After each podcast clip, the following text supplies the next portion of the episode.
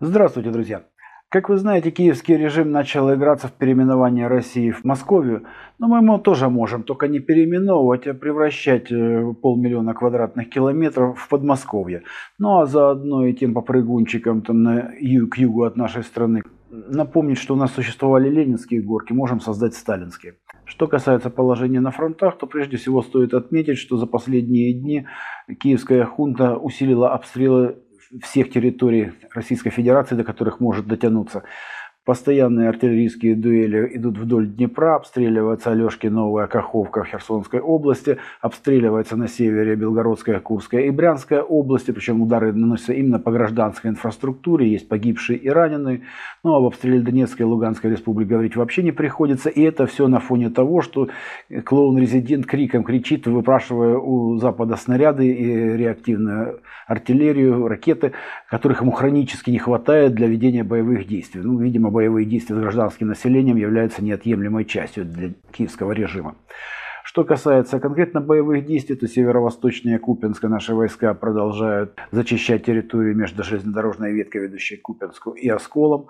Идут бои в районе Синьковки, чуть южнее Наши войска взламывают опорные пункты противника по направлению к Макеевке, ведут бои на выходе из Балки Журавка.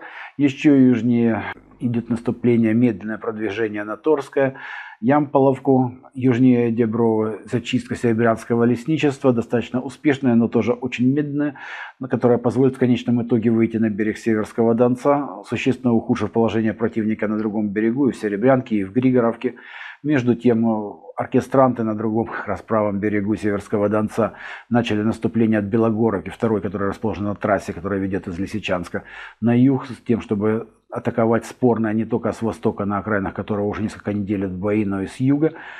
Идут бои под Раздоловкой на юге этих клещей. Продвигаются оркестранты и в направлении Орехово-Васильевки. Населенный пункт еще не взят, в нем ведутся боевые действия. Это позволяет отодвинуть линию фронта и существенно затруднить готовящееся контрнаступление вооруженных сил хунты, которое оно даже не скрывает, накапливая потихоньку порядка восьми свежих бригад для контрудара под Артемовском.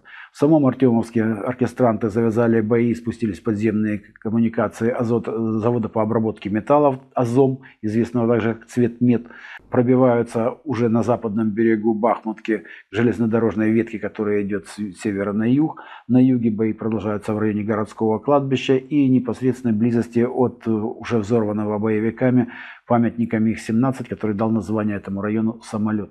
Западнее города оркестранты штурмуют подступы к Красному и ведут бои на трассе, ведущем из Артемовска в Константинову, как восточнее, так и западнее, я имею в виду Красное.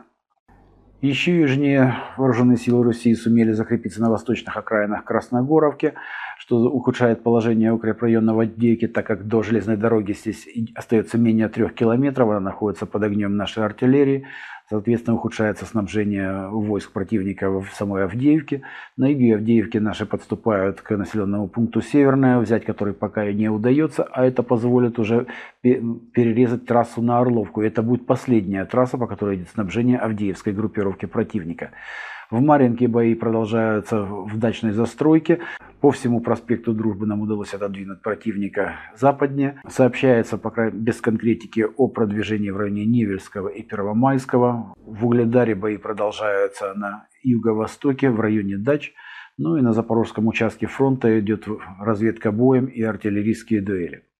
В целом же складывается впечатление, что обе стороны активно готовятся к значительно более масштабным боям, которые могут начаться уже через неделю.